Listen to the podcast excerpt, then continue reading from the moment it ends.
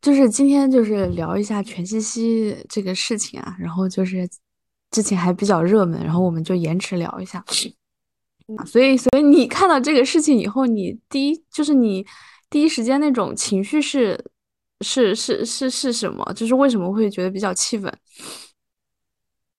因为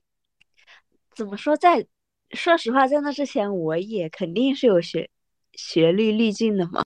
嗯，而且像嗯我们这样的，也不能说底层吧，就是 没有什么上过好大学。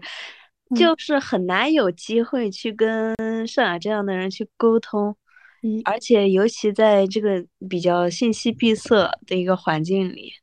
其实我们，嗯，确实有更多的关于女性主义的顾虑，然后女性主义之类的问题是想要有那个机会去问了。但是当我看到，嗯，他们有机会去。嗯，跟上野探讨的时候，然后问的那些问题，就是让人非常的失望，只能说失望了。嗯，就是没有任何一个问题让我觉得有在问到点上，我就觉得他在浪费这种机会，尤其是甚至可能说，嗯，最近一段时间上演来来和中国人探讨关于嗯中国的女性。现状的一个机会就这样白白去浪费了。哎，那你会不会觉得这个其实是一个还相对比较中性的事件？就他只是说，嗯，没有问到点子上，然后或者说只是说没有那么好的完成工作，就好像听上去也没有那么那么极端的一个事情嘛。嗯，那那就是 说，嗯，除了他浪费了这个机会以外，还有一份失望，就是说，我曾经会以为，就是当一个女性她有已经有足够多的资源、足够多的能力和机会的时候，她可以去跳脱一些，嗯，女性现状的一个束缚，去做到更多事情，会成为一个真正的一个榜样吧。会指引像我们这样，嗯，比较困惑的人的一个方向。结果最后我发现，就是，嗯，他学的东西或者他家里给的资源完全没有帮助他成为一个，嗯，就是女性应该先进、应该成为的一种人。呃。这个会不会就是有人就会觉得，其实是不是给他的压力或者说给他的义务有点过大了？他可能只是也是一个嗯普通的网友。然后那如果说如果说追求女本位，就是你你追求你个人的幸福，都算我们在给你压力的话，嗯，我觉得那那确实他有往火坑跳的自由，确实确实只能这样说。哎，你你说这个让我想起，就是在这个事情之前，在他跟上野这一波就是出圈的事情之前，他不就已经挺火的了嘛？然后当时，呃，就也有很多人关注他，也也有我身边有一些人跟我讨论过他之前发的一些视频，跟跟我身边的一些不同的人聊吧，他们给我一个共同的感觉哈，就是大家对他这种具体的选择可能就还好，因为。就说白了是他个人的一个选择，你你爱跳火坑你就跳，但是他们可能会跟我有一个就对这件事情认知不太一样的地方，就是我我自己对他的定位就是你是一个大 V，就是说白了在 B 站其实七十万粉不少了，已经 B 站的粉丝不太好好涨了，它这个质量是很高的，比其他平台来说难涨粉，然后再加上它。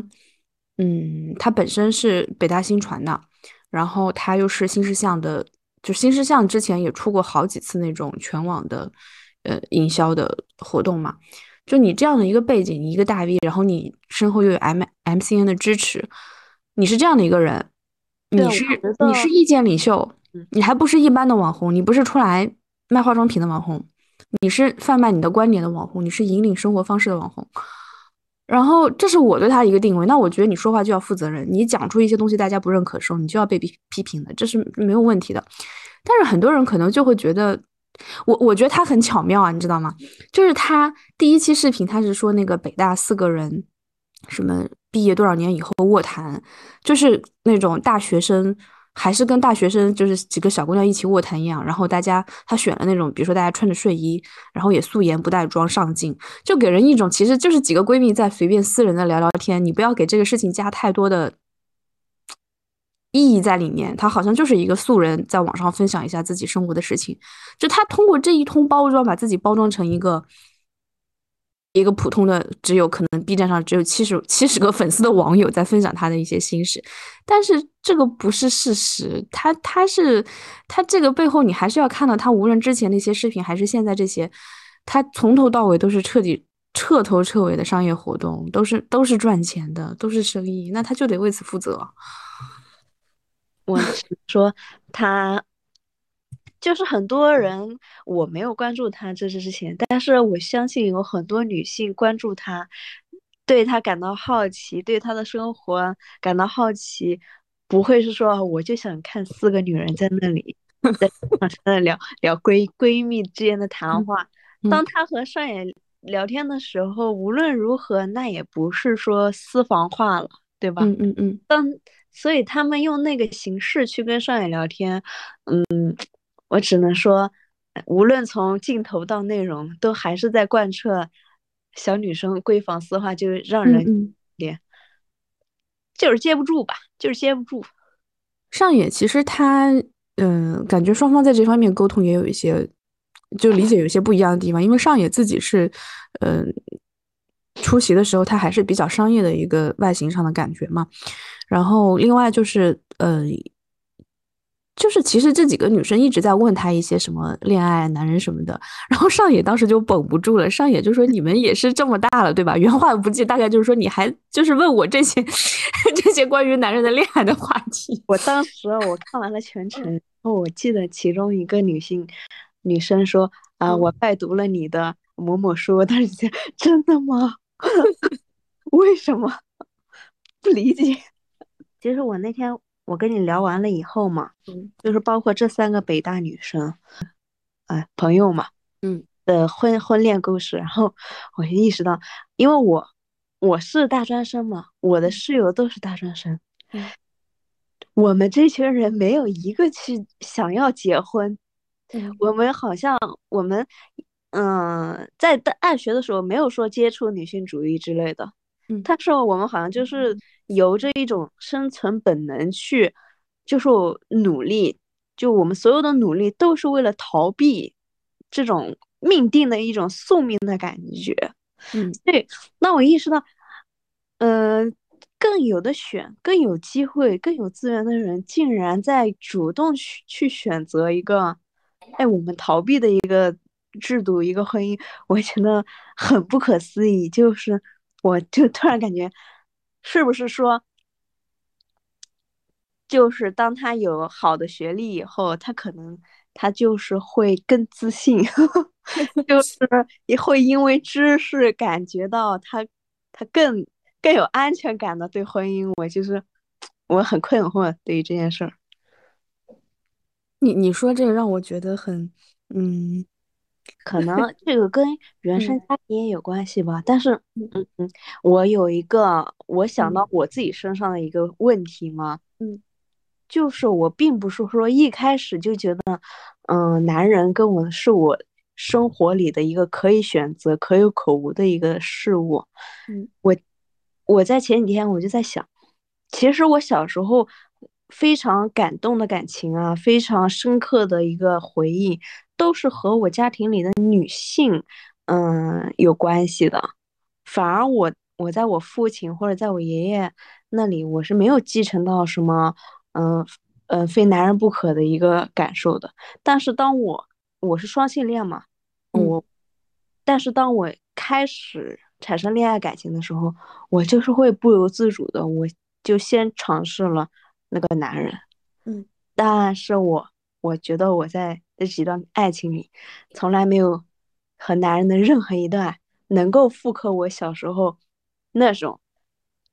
就是深刻的那种感受。我我就会意识到，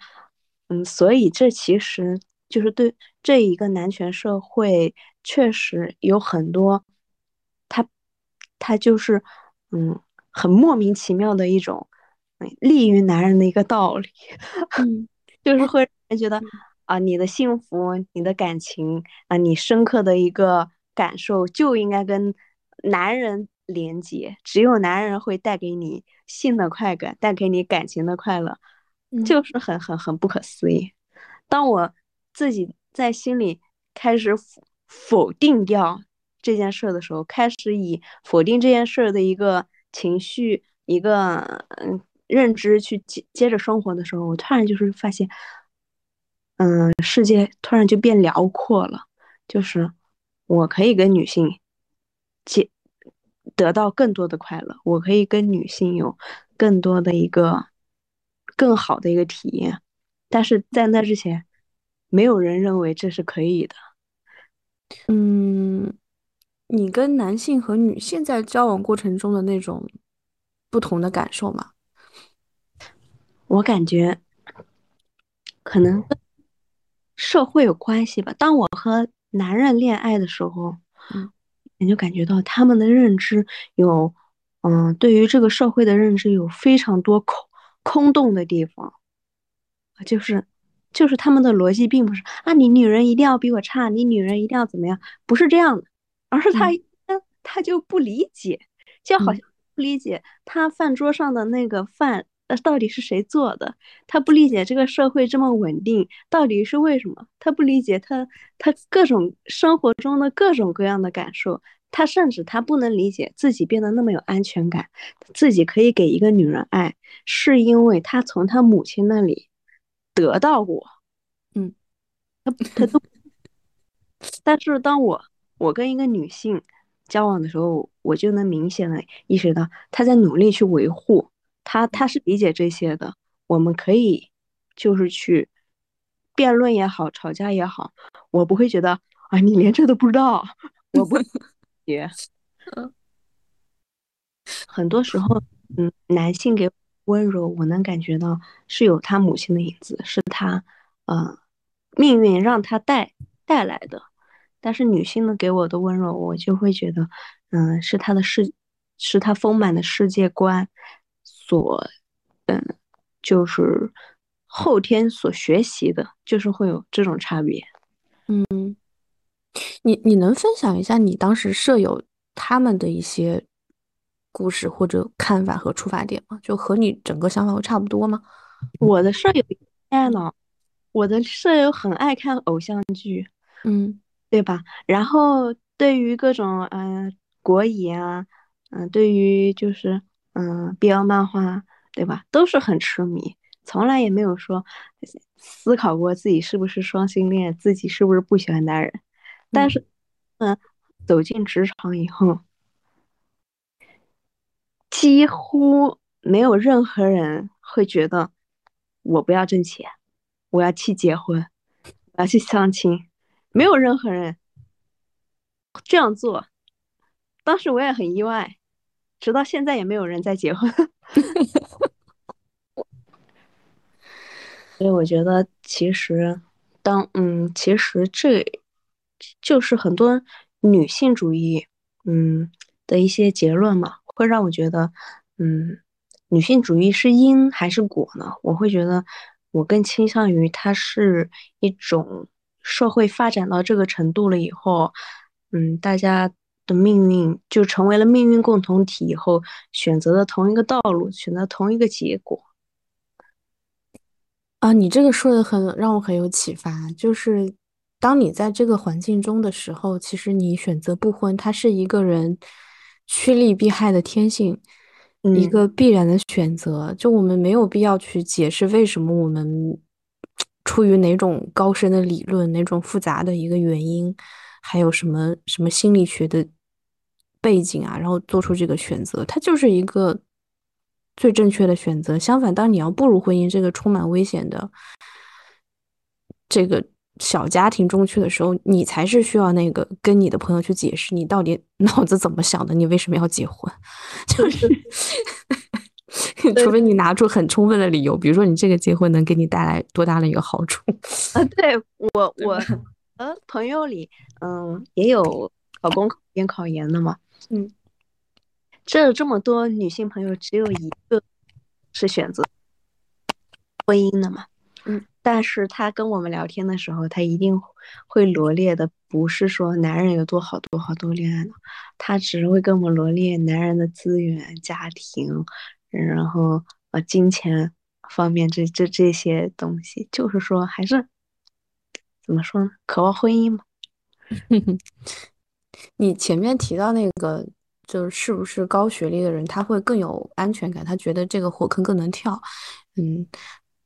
那就因为你之前就微微信咱俩也讨论到这块嘛，然后就是就我也会看到现在豆瓣有些基女小组他会说，呃，就全息这个事情给了很多人对高学历滤镜的反思，是不是某某一些女性她就会更更容易去接受这种墨守成规的东西，她就会更。更建制派吧，所谓的就他就会更更容易的、更顺滑的，就是滑入到这种社会给你铺好的这个这个道路，因为他之前已经走的很顺了。那你现在让他去走另外一个路，这个是很挑战他的一些价值观的，然后他就没有办法在人生这个路拿一个一百分考到一个状元了。然后，其实我之前想，我之前看过一个说法，就是说。就比如说性别类的播客，或者说女权类的播客吧，只要在墙内，你就热度还比较高的，就比如说小宇宙排名很很靠前那种，经常，然后或者说，嗯，就能经常接到广子的，就是这些大部分他们就说你其实可以不用太听啊，因为国内能火到这种程度的，那基本上他们说的都是别人。愿意让你说的，就没有什么攻击性的话，都是一些折中的话。然后折中呢，它其实可能不是说一个八十分的女权，它可能就是一个对你有害、对你有害的一些观点，就类似于全西西这种把自己包装成女权主义的人，就所谓的一个，他他根本就不是折中的女权，他就是一个负分、负分女权。这个这个我待会再去讲这个。然后。然后同时也说到，就是一些学者，国内一些性别类的学者，就比如说戴锦华、李银河，还有沈一飞。沈一飞其实跟前俩，沈一飞不算学术大咖，我觉得他只是一个综艺大咖。就前他跟前俩，李银华、李银河和戴锦华不太能并列。Anyway，就是这些人他能够经常活跃的话，那他的观点也也一定不是很很前卫、很犀利的。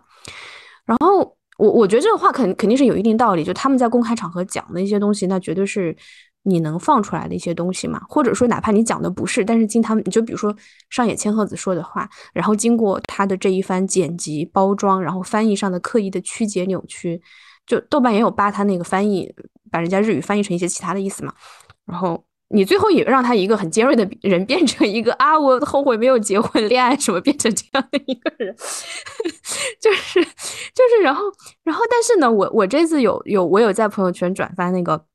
嗯。转发那个呃戴锦华跟那个上野千鹤子的对谈嘛，就是新京报他们呃办的一个线下的一个对谈。对我因为转那个就豆瓣又把我禁言了，禁言了十五天。然后我就会觉得，我不知道他可能是因为一个线下的没有直播的场合，然后当事人觉得会相对安全吧。虽然事后会出文字稿，但是文字稿我理解肯定是要给当事人去看过以后才能发出来，他不会一文。就是一字不差的直接去爆出，就是那个对谈，我觉得戴锦华比我想象中的要，呃，犀利很多。上野上野更更是如此啊，就是比他之前给我的印象，他们讲的东西要更更有刺，更更尖锐尖锐一点吧。所以其实那些就是在现在这个环境里面，他们比较如鱼得水的一些，嗯，得到一些东西的人。就你在接受他的信息的时候，一个是他自己个人有意识的这种处理，再一个是媒体对他的一种扭曲吧，这些东西还是必须要考考虑在内。然后就是具体说到学历这块，我觉得其实其实我我觉得哈，全信息还好啊，但是国内现在对很多人什么有一种迷信迷之迷信呢，就是对那种理工科的人就觉得他逻辑很好，嗯。就是学历崇拜，就觉得你数学好，你就一定逻辑好。但是问题是，就是数理逻辑跟形式逻辑也不是一种逻辑，就不代表你数学你拿一百分，你就能真的能看懂那些哲学家那些什么康康康德啊，什么黑格尔那些书，你也根本看不懂，根本就不是一回事，就不代表你人文素养就行，不代表你对这种性别这些东西他就有一个认知。我只能说，我现在意识到，嗯，我现在有一个推测，就是像嗯我们这种学历很差的人，那年轻的时候肯定是叛逆过。叛逆的时候，一定会有自己的生活和自己的思绪，还会努力去，嗯，打破父母给的给的建议，去自己找到自己的道路嘛。但是很多就是，嗯，学习很顺的人，他是不是在学习的过程中，他逐渐就是更加会认同父母，更加会丢掉自己的，嗯，自己。思考的一个路径嘛，自己思考的一个东西，然后直接得到一个结果，就是去听父母的话。然后他是越顺，就是学在学历上学习的道路上越顺，越会选择不不加以思索去做一个常规的一个选择。我是这样推测的，有没有就是可能他的青春的一个叛逆期被剥夺了，导致他不再愿意去。反对父权，他这种影响可能不一定单纯是来自父母，也可能就是整个这种社会主流文化给他的影响。嗯，就是一个大的大的爹给他的影响，他会更更容易的去接受这些东西，然后没有去反刍、去思考这里面对不对，是不是要去做一些反抗。哎呀，所以我。但是怎怎么说？就这你这个推测，就是，哎，他毕竟还是一个涉及到一一整个人群的问题啊，就直接这样说肯定是很很很危险啊，就 肯定是有有不负责任的地方在。但但是不失为一种思考的角度。这个换到如果是换到日本的话，因为上野上野他说他很希望看到国内的社会社会学的学者做做研究嘛，因为上野其实几本书都会。很详细的讲日本的一些案例啊、数据啊什么的，他希望中国有这样的书出现，他想读，因为中国这么大一个国家，又是东亚国家，就是其实跟日本文化有很多，大家有很多可以分享的地方，但他没有看到这样的书，那显然他以后也，哎，反正现在就 也不太容易看到。多了，都配。对对，所以所以说我们这种困惑，就我们对这种。你提出来这种问题，就为什么他们获得这么多资源？他们明明这么有知识、有有学历、有能力，他们明明可以脱离男人，为什么他们还要这样？但没有人回答，没有一个学者去去大范围的去做调查，去帮我们去分析这后面的原因，也我们也没有办法看到这种东西出来。就是说，这个减重环境就 只能吃别人的屎，真的只吃别人的屎，而且我觉得。现在这社会已经很恐怖了，就大部分人他真的就很爱吃别人拉的屎。我觉得我的建议就是还是要读读书。对，其实很可悲。你你就以上野来说，我们也是只能看到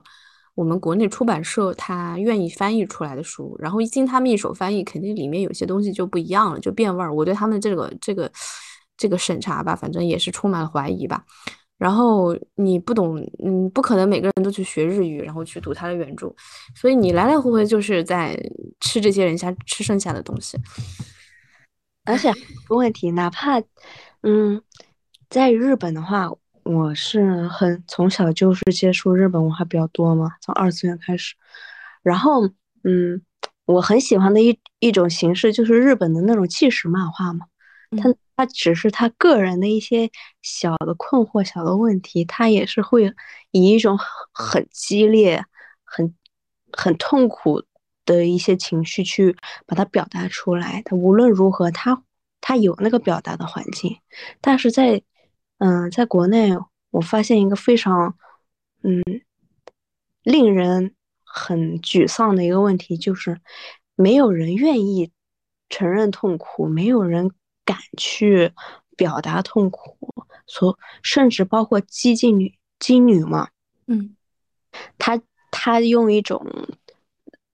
辱骂或者是一更激烈的一个嗯宣誓去掩埋他自己的痛苦，但没有人敢去在网上说。嗯，这个就是就是他们上野和大锦华他们那次对谈提到的恐弱，就是和厌女伴随的一种恐弱心理，也是我我现在就是和呃就是看到基女的一些言论，我觉得会比较抵触的一个部分，就是他们会倾向于否认掉一个女性她呃她软弱的这一面，然后她会觉得，就比如说一个女性她可能。嗯，就那个狗头萝莉嘛，她可能因为自己的生活环境，然后让她走上了一条就是擦边做擦边主播这种道路，然后后来可能又被网暴啊怎么样的，然后就很惨。那他们就会觉得，其实女性是很强大的，然后你你你弱是你自己的问题，然后你被洗脑了，然后然后就不太喜欢去塑造女性是一个弱者、受害者，然后被社会构构陷以后没有能力反驳的形象。然后包括其实豆瓣有一个小组是那个。呃，就是女性创作小组嘛，写作小，他们在里面会分享一些，就主要是写小说的，就是作为以女性的出发点去写小说。然后那个小组其实有一个风气，就是说，嗯，他们会不喜欢那种，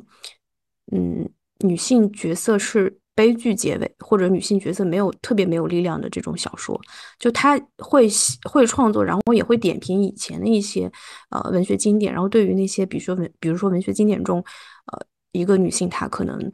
在当时的社会，然后比较，比如封建社会，然后就比较悲惨什么，他们就会觉得这个作者是，就会对这个作者进行批判吧，就觉得他性别观念不够先进。我我是不太喜欢这种感觉的，就是你，就是你不能要求一个女女权主义者，她首先是一个，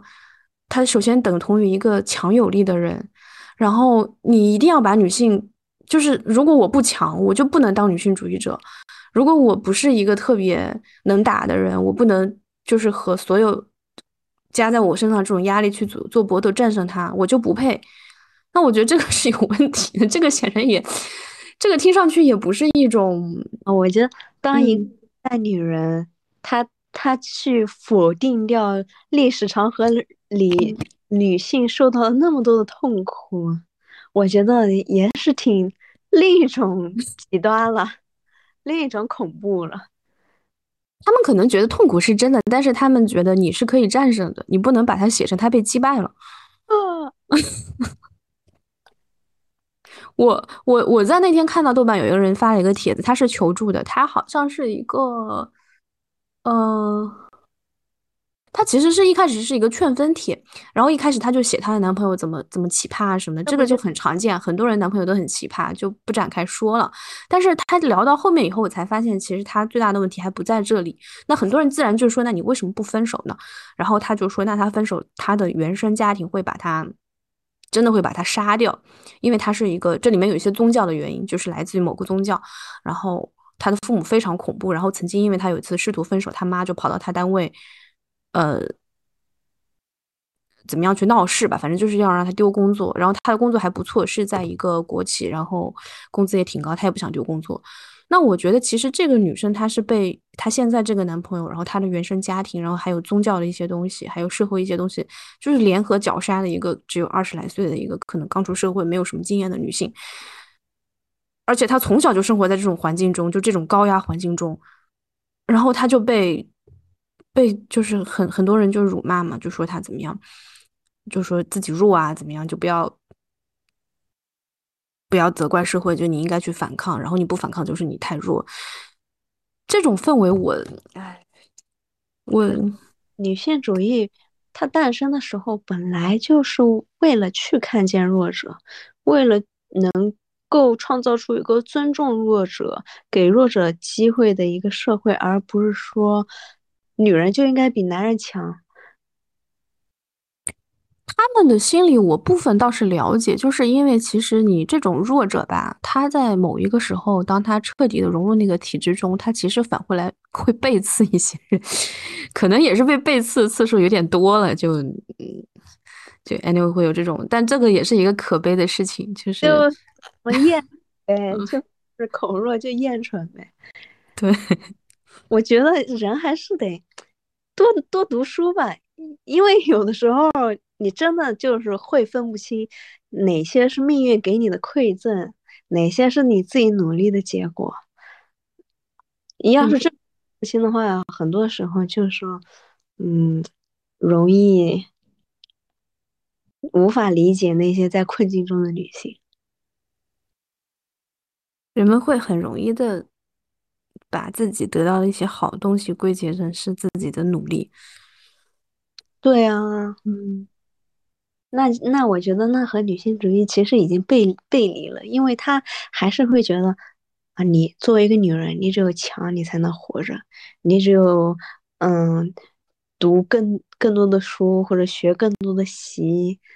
更加努力才能在社会生存下去，不然你你受到的所有的那种都是自讨苦吃，这种想法也是很很吓人。他这种其实就就是，如果用这套想法的话，他其实就自相矛盾嘛，他就解释不了现在整个女性地位偏低的这个事实。就全世界范围内，女性都是地位要整体性的低于男性嘛。各国的这种，无论是商界、政界还是艺术、科学各个领域都是如此。那以他这套理论来说，那就是女的不行嘛？我觉得，我觉得怎么说呢？就是，嗯，就如果。就大家在面对这种一些生活中的弱者，一些女性同胞，你实在是觉得其实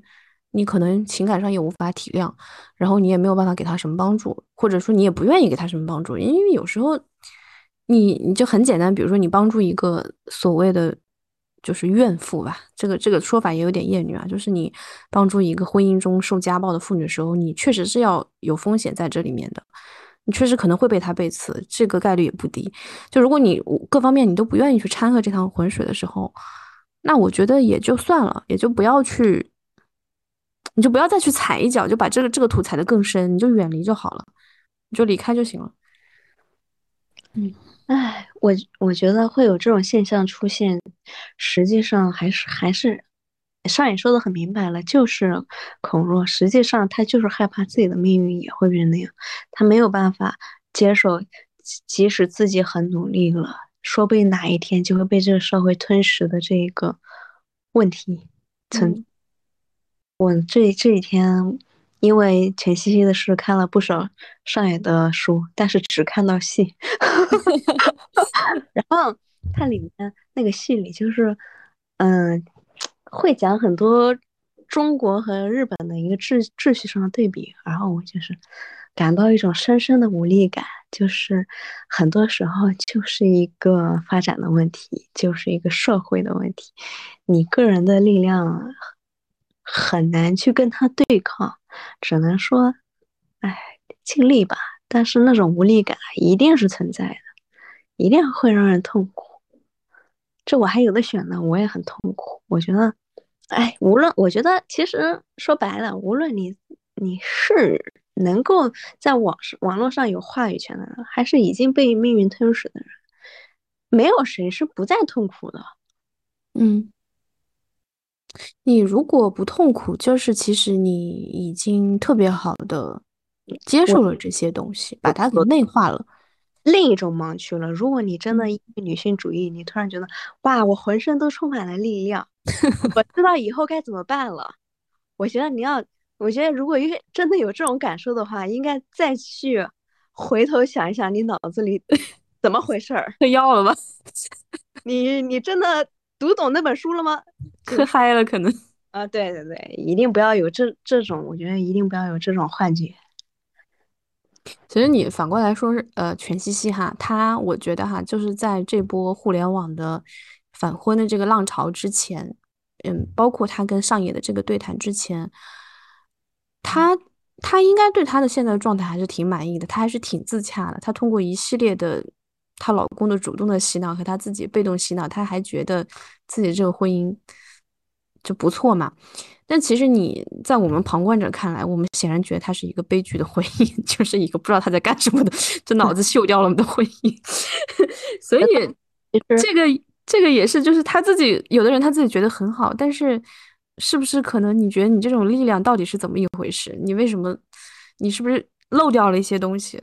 你作为个体，当然你可以，就是说，我就糊弄糊弄，我就开心点，好不好？我没有必要活那么清楚，对吧？这个我也都理解啊。但是，当你作为一个你去评价别人的生活的时候，你是不是能要求别人跟你一样去对某些东西非常麻木、没有感受，然后每天都斗志满满？我觉得是这样的，就是嗯，人的生命力嘛，我觉得是来自于人的就是主观能动性，就是我可以去选择我的人生，我可以为我的人生做任何的努力。但是其实这是在男权的语境下，对于一个女性来说，她的很多很多的呃人生中的大事，她自己是没有任何选择权的，或者是只能是有限的选择。而很多我们可以预见的未来的一个痛苦，我们其实没有办法选择。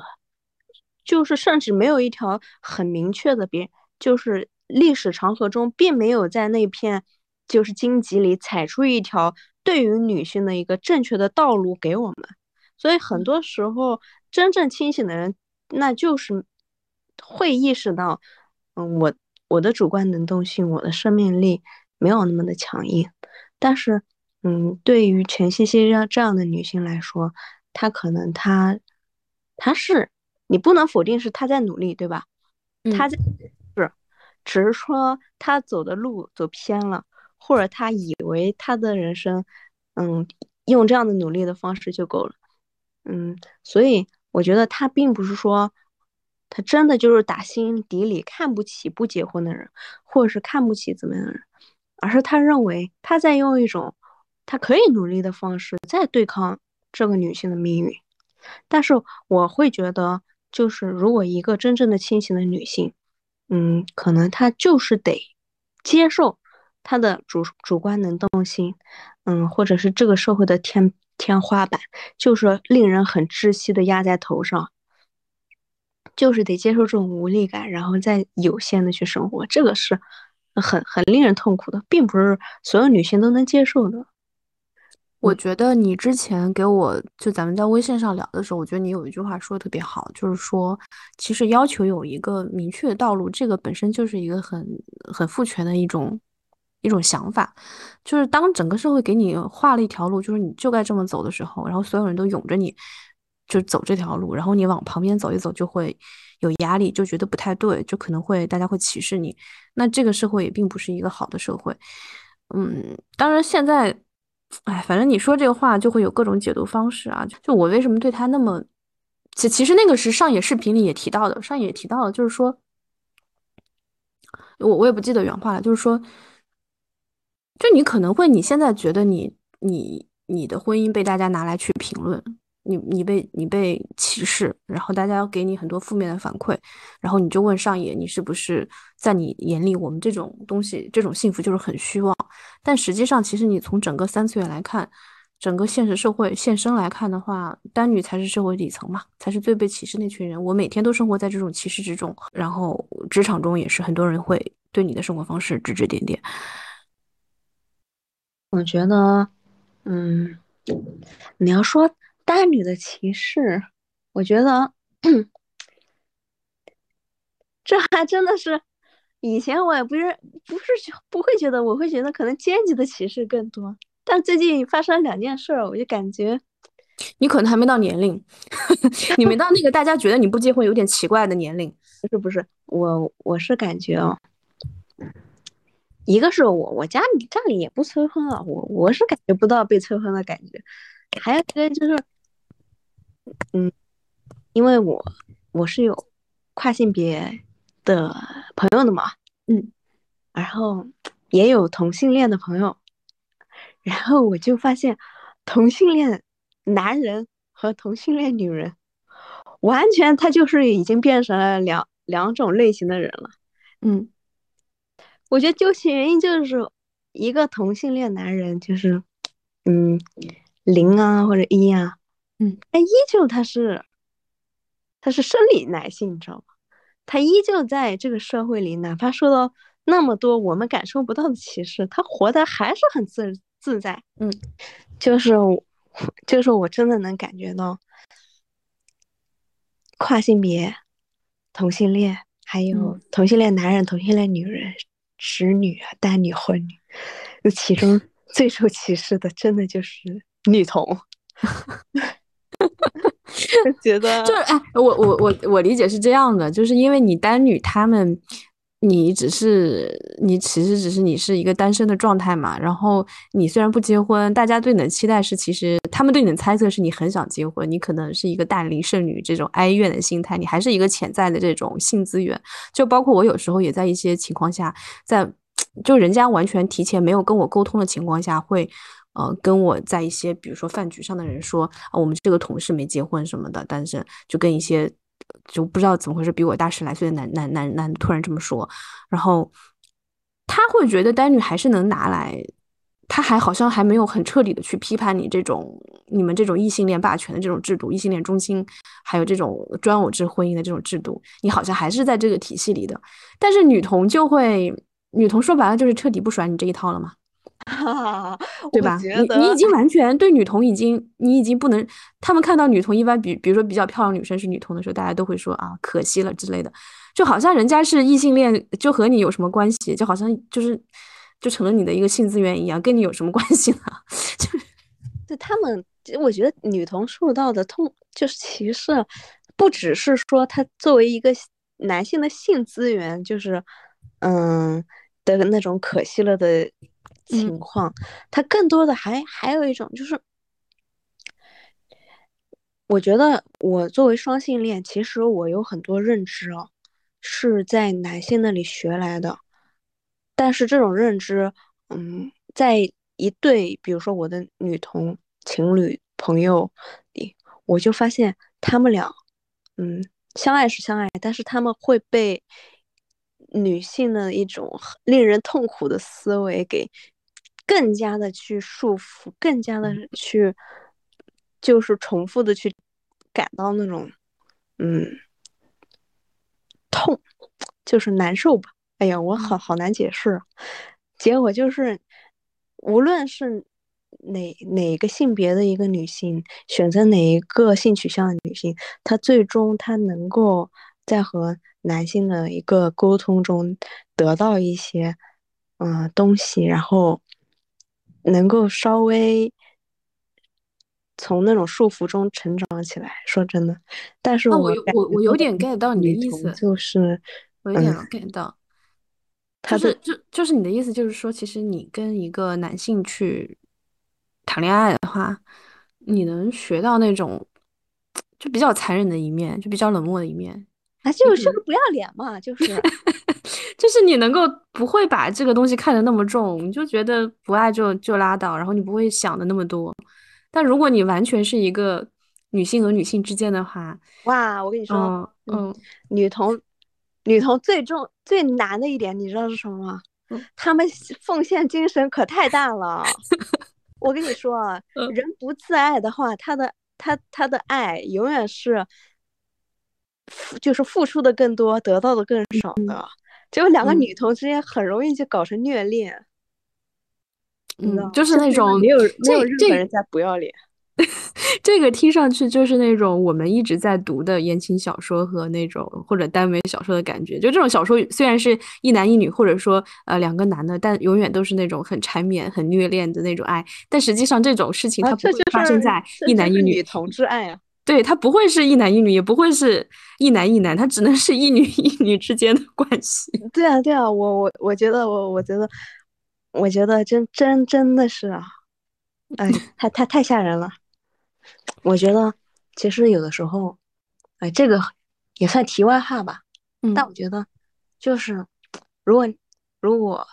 哎，这算是我我自己的一个生生存的一个问题啊，其实也算不上什么道理吧。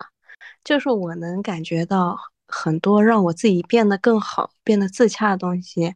就是把自己想象成一个已经得到特权的一个男人，你知道吗？然后很多问题迎刃而解了，就是，嗯，很多束缚女性的一个问题，它本身它就不是你的义务，不是你的责任，你就不应该去想。有的时候你得试着把自己当做一个巨婴。当做一个精神精神男人，去去去去占有资源，去不讲道理之类之类的，才能过得稍微好一点。但是当我我这样以这样的一个生存策略去生活的时候，我就突然发现，嗯，哎呀，真的是生活会顺利一点吧。嗯，其实我觉得，嗯，男人语境里的最重要的和女人不同的逻辑就是，他永远都是自以自爱为主的。但是女性好像无论说来说去，甚至他已经读了女性主义，他依旧会认为我的利他性更重要。如果我没有办法利他，没有办法成为一个别人喜欢的人，或者成为一个值得有价值的人。我该我就应该死掉了，这这这这这种逻辑，我我觉得在男性身上就不会存在。男性永远都是，嗯，就是无论我再糟，我再怎么样，你不爱我，请你滚蛋。而且而且我觉得吧，对我觉得这种趋势，它不仅是对自己的，它有一种我能够感觉到的，就是女性互相之间的这种审判。当他发现他看到有一个女生，她可能比较。自我的时候，他不愿意为这些事情奉献的时候，他们就会对他去扣一些。你说，你知道抖音 里，嗯，直男擦边，男同擦边，连跨性别都能擦边，就是女的不能擦边。哦，我擦边会被骂，我也是要挣钱而已啊。嗯，就是我们的我们的那个哎道德准则实在是太高太高了，完全不符合现有的一个社会。资源倾向的一个那个，哎哎哎，那一一条线上，反正不在一条线上了。已经，上一辈的女性会觉得，如果我不利他，我没有为家庭付出，嗯，我就应该死掉，我就应该被巷子里所有的女人唾弃，包括她们自己本身也会唾弃不负责任的女性。啊，是的泼妇啊，或者是哎不顾家的事业女啊，要到现在现代再来看那些泼妇和事业女性，已经变成楷模了。嗯，所以我们的认知跟他的认知已经是一个两码事情了。他会希望你结婚，希望你稳定下来，是因为他觉得女人就是他会因觉得女人只有那样才能活着。才有价值。他们鼓励这这个，哎，这个也是一整套文化的洗脑吧。一个是母爱这种东西，大家吹吹嘘母爱，吹嘘这种家庭观念，还有就是爱情，对爱情的吹捧。嗯，把这些给就是就回到我们今天那个全息息来说，就是他他是用爱情来洗脑自己的嘛，就把这一整个东西就说成是一个爱情故事。那实际上我们看得很清楚啊，他这个婚姻到底是怎么一回事？就是这个男男的单方面单方面在吸血他。其实你说全西西他，他不就是一个奴隶吗？他跟奴隶有区别吗？他给他生孩子，然后经济上他比她老公更优秀。然后她她不想发生性行为的时候，还要照顾她老公的时间，百忙之中抽出时间来满足她老公的性需求，不然她老公就要出去嫖。那你说她跟外面嫖的有啥区别呢？被嫖的，人家还赚钱呢。救命啊！人家还赚钱，我真是我要窒息了。你你又不享受这个事情，你又不是不引周哎，她自己还说她觉得这个事情很淫荡，她不能，她老公提的很多会有很多要求，因为她老公是 AV 的爱好者，就就提一些女优的那种要求，她又不喜欢，然后她没有办办法把自己放到人生人生的主导，她没有办法，好吓人啊！她不再以为自己的幸福为主，在过生活。对，天，所以，所以其实，就全息这个事情刚爆出来的时候啊，就很多人说，很多人觉得那个关键点在于说，难道结婚的人就不能是女权主义者了吗？我觉得这个根本就不是关键点，不在于不是大家觉得他，大家攻击他不是因为他结婚了，而是因为他整个传达出来的这一整套令人无语的东西，就他这个结婚整个。就没有比这更丑陋的婚姻了，我觉得，就是他不是一个我们讨论那种所谓不完美的女权主义者，或者说，哎，我我不想说完美不完美，我没有我没有资格说别人完美不完美，就因为他会，我可不承认啊，我不承认啊，你别说这些啊，他 说你可别说了，我我觉得是他的问题是根本就在于他就他是一个父权制父权社会的一个。看门狗，他是这样的一个定位，他为什么非要把自己往女权这个阵营里蹭？因为很多人会说什么，比如说，嗯，就是有一些女权的大咖，他们可能在某一个侧面不太符合那个妓女的要求，就是那个是 BD 的要求，比如他们结婚化妆什么的。那你这种讨论是一回事，那人家其实你去讨论上野的是讨讨论张桂梅、金斯伯格他们是否是女权主义者的时候，还有波伏娃的时候，人家人家是实实在在的有很多东西证明自己是女权主义者的，这个是没有必要。人家贡献在那里，我可我可我可不，嗯，因为我觉得。我觉得，首先第一点，嗯，你是女权主义者，你不需要向别人证明。我我觉得第一点，嗯，波伏娃也好，上野也好，所有这些女权主义者，她并不是为了自证。我我的意思是，我不是说他本人需要这样自证，但是你当你声称你是一个女权主义者，然后你作为一个社会活动家，你出来去贩卖一些观点也好，或者是你去伸张一些观点的时候，那别人要去讨论你到底是不是。你这观点有没有问题？你有没有做到？会会有会接受这种社会层面的检验，但具体就你个人而言，你不需要去每天去反复说，我到底是不是？我就这这个是两两两，我觉得是两个层面的事情，就是别人对你的看法和你自己的看法。然后至于这个谁，就是全西西，他有他有半点女权主义者的影子吗？他有哪一点他是和女权主义的观点能挂上钩的吗？我们太，我觉得你们太容易自我感动了。我我以前上班的时候嘛，嗯，我的主管是一是一名女性，她可她可厉害了，她确实对事业上她很负责任，揽很多活给自己。然后家庭中，她回家还要洗碗，照顾照顾丈夫，然后 工资还是全是强奴吗？嗯，我我的天，然后然后我就意识到她。会觉觉得自己应该做，你知道吗？嗯，他就他不做，没人做，那就我做吧。嗯，我觉得这这个逻辑会让他在事业上爬到很高的地方，但是没有办法给他的精神以自由，因为他一做这些永远都是为了别人，为了向别人证明了，嗯，而不是说，嗯，让他自己身心愉悦。就怎么说呢？因为大家以前会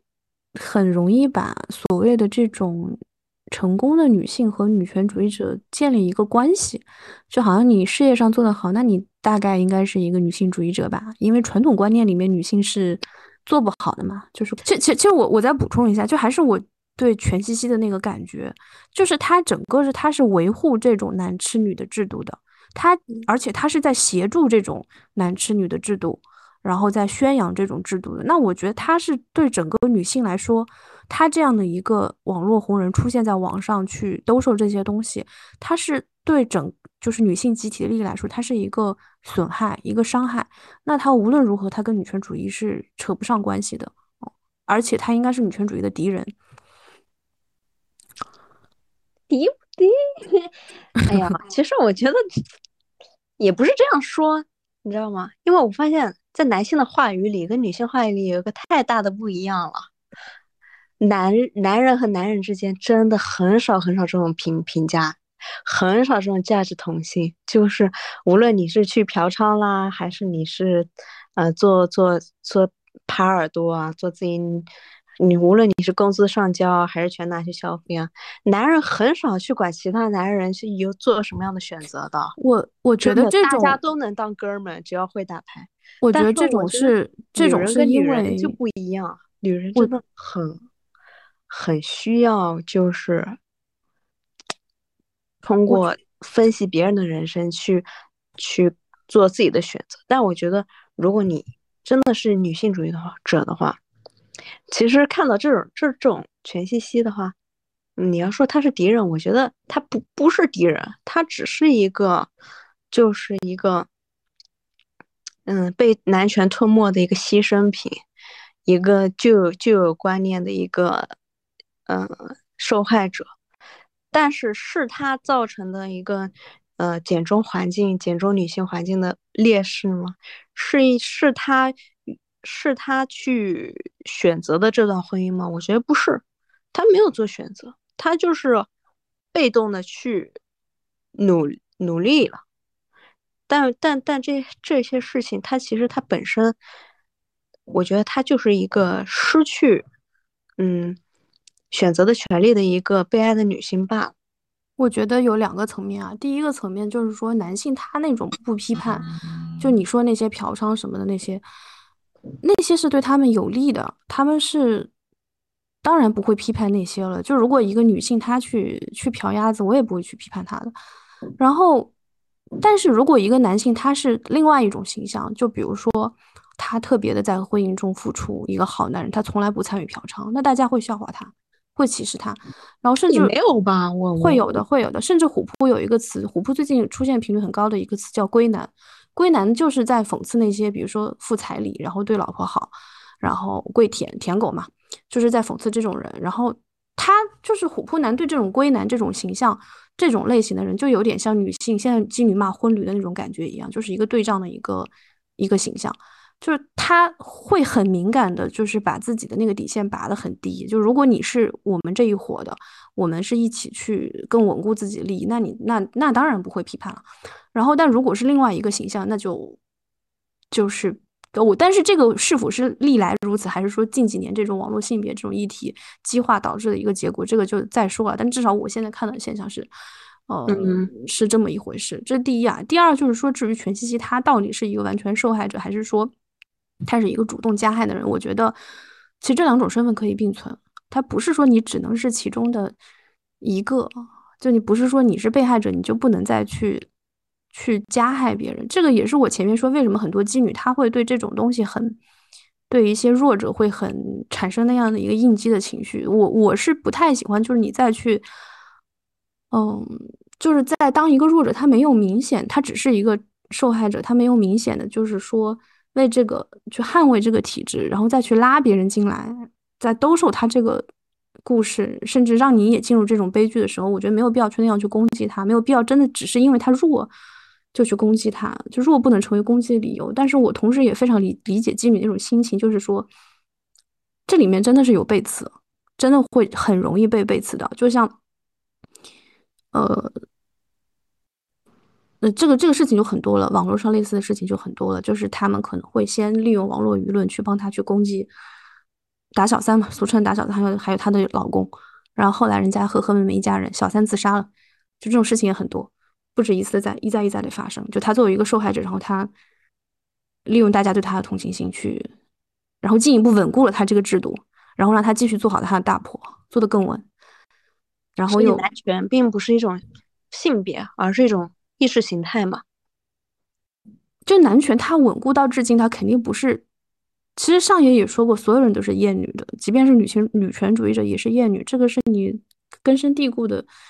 一些东西。不是说我今天是女权主义者，我就不厌女了。我也承认我现在也是有这种东西，那我只能是去克制，或者说我把这个东西放在心里面，我不去把它去表达出来，不拿它去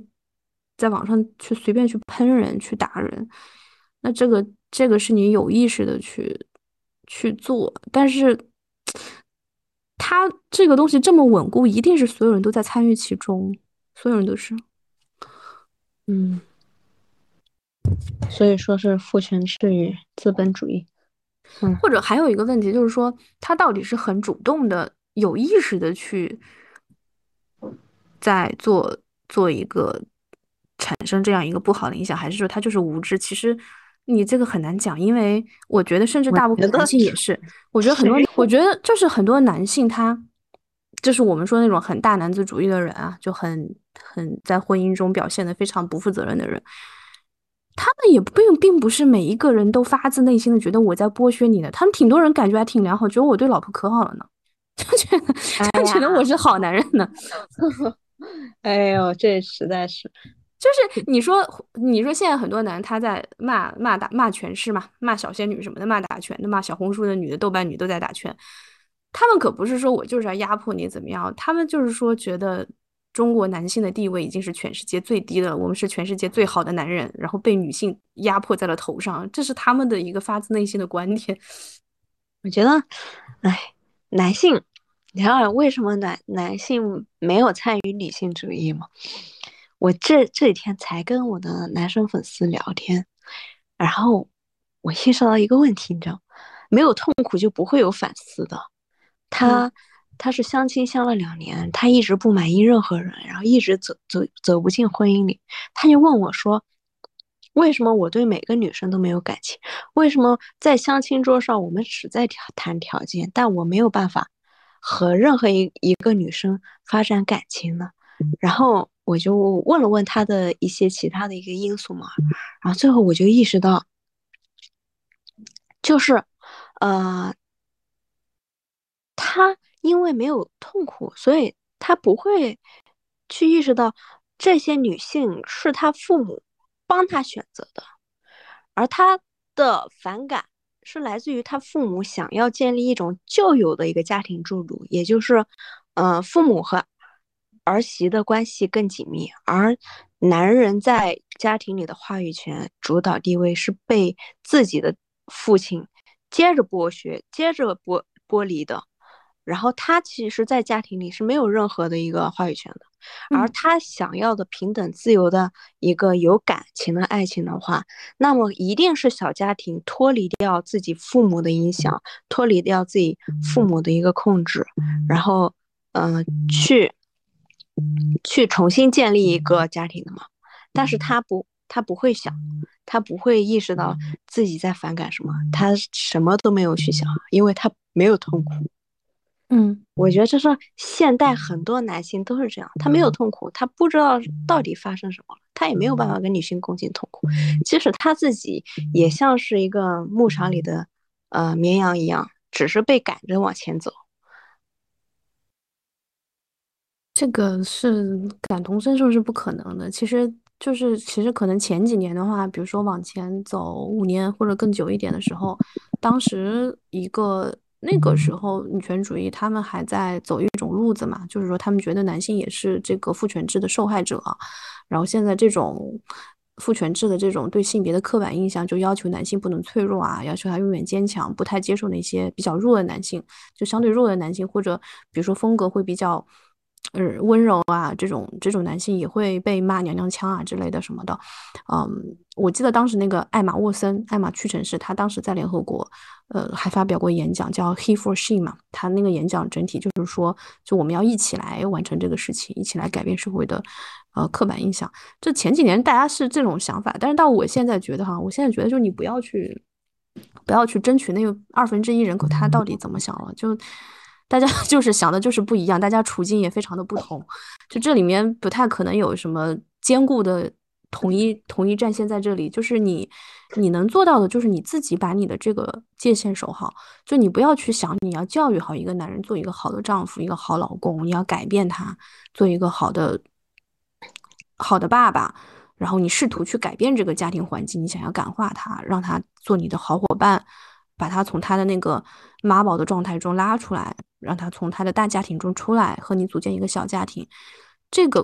成本太高，成本太高，而且困难太多，希望也太小。你就守好你自己，你就说，如果你做不到就算了，如果你不能这样，你不能满足我的要求，那就算了。就你，你把你自己的部分，就我想要的什么部分都想清楚。那这个其实就是全息她老公，她老公就想很清楚啊，你要不生孩子，那我就跟别人生。我也不会劝你，反正我就跟别人生去了，就就。对啊，我觉得很多嗯，在那个家庭里的男人，他他就是不在乎自己的女性呃女女友，就是呃妻子是怎么想的，他只要践行他自己的人生观念就好了。如果一个女性主义的女女性决定发展婚姻的话，我觉得她也可以啊，同样的道理，不用太在乎。男人在想什么？对，呃，我要做什么就做就好了。你把结果，你要要要一个什么样的结果，把这个事情想清楚就行了。嗯，就你达不到就拉倒嘛。就比如说我就是要丁克，你不丁克那就算了呗。对啊，你不丁克就离婚嘛。如果全世界真能做到的话，也没有人去喷他呀。他让渡了太多，真的是有点令人震惊。然后，这确实也是一个。社会议题，讲真，如果他不是一个大 V，他就是一个普通人，或者他哪怕是我三次元中交往比较深的人啊，我都不说是一个路人了。就哪怕我跟，比如说我的一个每月可能都要见个两三次面这种亲密度的人，如果他是全息这种状态，我都不会说他什么的，我都不会去插嘴的。他他跟我怎么抱怨，我都不会说那你离婚，我不会不会去这样讲的。但你现在你在公开场合这样讲，性质性质是完全不一样，不是一回事。嗯，哎，我天。但是，哎呀，也不是但是了。我觉得，嗯，他的生活，他的婚姻也给我们一种警醒吧，就是如果真的以女女性为主导的婚姻，以女性为主导的育儿，一定不是他这样，一定不是尽力去满足一个男人这样子。他其实是转嫁的给他，现在完全他两口子都不带嘛，就是他那个婆婆在带，然后他给他婆婆一些钱。就是把这个东西转嫁到另外一个女性身上了，嗯，就这个男性在吸两个女人的血，他老婆给他生，他妈给他育，然后他享受了这个孩子的惯性权，他老婆还也惯了他老公的性，他他不是叫蔡全西西吗？哎，哎呦天呐，很很很很绝望，很绝望了，还是还是怎么说呢？我聊的就是心态嘛，就是你，你知道你你都解决不了，其实都解决不了。然后，但是这个可能才是常态，解决得了才是才是异常，才是历史的异常。你从历史来看的话，这个东西痛苦才是常态，人永人类永远在痛苦。唉，简而言之，这个就是五个字：发展中国家而已。不要想太多，这个这个东西可不是女性主义能解决。